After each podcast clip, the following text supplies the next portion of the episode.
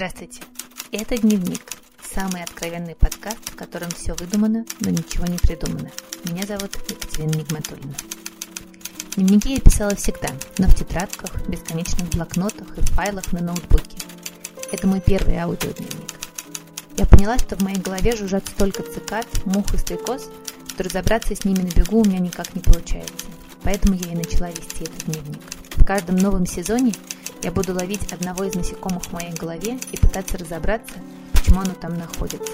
Я не знаю, что из этого получится. Все, что вы сейчас слышите, происходит прямо сейчас. В понедельник на уроке английского с моей дочкой я попросила ее придумать предложение со словом constantly, постоянно. знаете, какое предложение она придумала? My mom constantly shouts что означает «моя мама постоянно на меня кричит».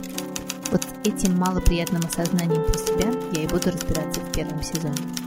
Добро пожаловать в дневник, если вам еще не страшно, потому что мне очень. Такую запись я оставила в своем дневнике три дня назад. Записала это на аудио за одну минуту, за три смонтировала и за пять выложила на платформу. До урока французского с моей волшебной Мартой оставалось ровно 15 минут. Обложка для подкаста, как и название, были готовы давно, Идей, о чем здесь говорить, не было никаких. Были попытки что-то написать, что-то отредактировать, и все выходило пластиковым и ненастоящим. Поэтому все складировалось в массивных дубовых ящиках под названием Google Doc.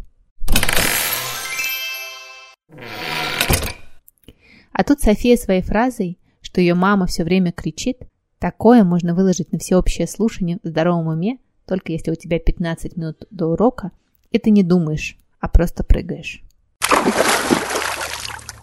В моей жизни так бывает очень часто. Все свои проекты, которыми я потом очень горжусь, я начинала именно так. Сначала рассказывала про них, а потом пыталась научиться, как их делать. Так происходило потому, что если я начинаю о чем-то долго задумываться, я не сделаю это никогда. Поэтому выработала такую стратегию. Хочешь? Делай. Перестань думать. Просто возьми и делай. Ты раньше где работала? Нет еще. Едут тут всякие, ни профессии, ни подушек. Одна морока с вами. Профессия у меня есть. Разберемся. Это мой второй подкаст. Первый с девочками Катей Фурцевой и Катей Владимировой, который называется «Мам, почитай», выкладывали на платформы целый месяц. Я подумала, что еще пять раз передумаю, успокоюсь и все удалю. Или запишу опять что-то невероятно пластиковое. А подкаст одобрили за один день. Тогда я подумала, что это точно знак, и придется разбираться с этим насекомым совсем серьезно. Привет, Набоков. Доставай свою коллекцию бабочек. Начала я с того, чтобы понять, в каких ситуациях я кричу на детей. Их на самом деле немного. И все они сводятся к одному диагнозу. Синдром Льва Николаевича Толстого. Ситуация первая. Я целый день работаю. Иногда с 8 утра до 8 вечера. Сейчас работаю дома. У меня постоянные уроки в Zoom – с перерывами от 15 минут до получаса. Дети предоставлены сами себе. У них, конечно, есть какие-то занятия в школе, но обыкновенная школа не очень-то быстро перешла на занятия в цифровом формате. И все эти уроки больше напоминают мучение, чем обучение. Поэтому дети предоставлены сами себе. Они сами пишут расписание и пытаются ему следовать. Муж на работе, я дома в своем кабинете. И вот после окончания очередного урока, когда я выхожу на перемену, меня обуевает Лев Николаевич. Он стоит за моим ухом и кричит. Они точно сидели в гаджетах. Нет-нет, они опять не делали русский язык или математику. Посмотри, они же опять висят в телефонах. Про синдром Льва Николаевича Толстого я услышала однажды, когда ехала на машине по радио. Лев Николаевич знаменит тем, что он все время что-то делал. Все время чему-то учился и этим бесконечно изводил всех вокруг. Это, в общем-то, я. Дорогая царица, очень рад. Очень рад, очень рад познакомиться. Очень рад. Здравствуйте, царь, очень приятно. Но чтобы не быть голословной, я решила опросить а, детей и мужа, как им кажется, почему я кричу на детей. Вот что сказала София. Мне кажется, мама кричит, потому что она хочет, чтобы было все идеально, но все не идеально. А это мнение Никиты. Я считаю, что мама кричит, потому что когда мы делаем что-то не так, она не всегда может удержать своего монстра, когда он вырывается и начинает э, все говорить как надо. Иногда неспокойным тоном. Ну а муж сказал, что я кричу потому, что меряю всех по себе и привыкла быть всегда занятой. И это невыносимая правда. Я действительно все время что-то делаю.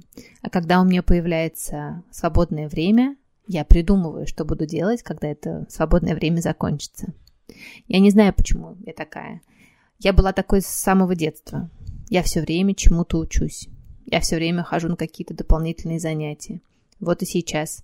На карантине я изучаю итальянский язык, все время занимаюсь французским и создаю курс по временам английского глагола. Когда мои ученики рассказывают мне, как они классно отдохнули на выходных, я киваю и начинаю задумываться про себя, потому что я все выходные работаю. Мой отдых – это посмотреть сериал сейчас.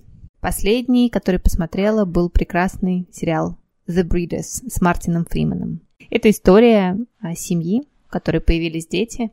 В герое Мартина Фримана я точно узнала себя. I would die for those kids. Dad, wake up! But often, I also want to kill them. Yeah, it's a conundrum, isn't it? Hurry! Mummy! Mummy! Jesus fucking Christ! How many times do I have to tell you to be quiet? Sorry. Об этом сериале я узнала в подкасте в следующих сериях. И там ребята рассказывали, что Мартину Фриману так надоело, что его все считают э, милым хоббитом, что ему захотелось снять сериал, в котором была видна настоящая его сущность.